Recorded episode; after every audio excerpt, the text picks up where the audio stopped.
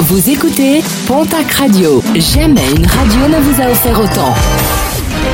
L'information locale à 9h, c'est sur Pontac Radio. Bonjour Jean-Marc Courage Sénac.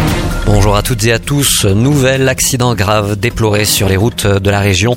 À Arthès de Béarn, une nonagénaire a percuté un arbre sur la D946 après avoir perdu le contrôle de sa voiture.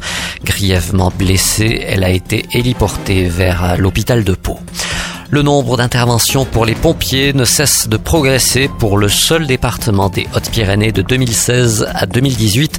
2446 interventions supplémentaires ont été constatées, ce qui porte à 19 765 le nombre total d'interventions réalisées.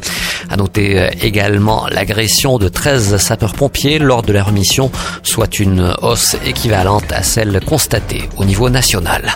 5. Le chiffre du jour, c'est en milliers d'euros le montant du chèque versé par le Lions Club de Tarbes au service de pédiatrie de l'hôpital. Il s'agit du montant du bénéfice du salon du chocolat qui s'était déroulé les 9 et 10 novembre dernier à Tarbes. Les Milans royaux en pleine forme dans les Pyrénées, plus de 8000 d'entre eux ont été comptés l'hiver dernier sur les Pyrénées et le Piémont.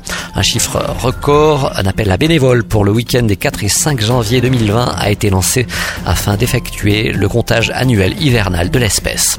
Une bonne nouvelle pour les retardataires pour le dernier samedi avant Noël et à l'occasion de la course de la paix qui se déroulera dans l'hypercentre de Pau à partir de 20h ce samedi.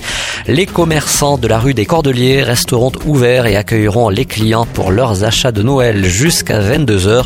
Des heures en plus pour les achats de dernière minute. Un mot de sport et de basket avec euh, le tirage au sort des quarts de finale de la Coupe de France féminine, le trophée Jojonnet.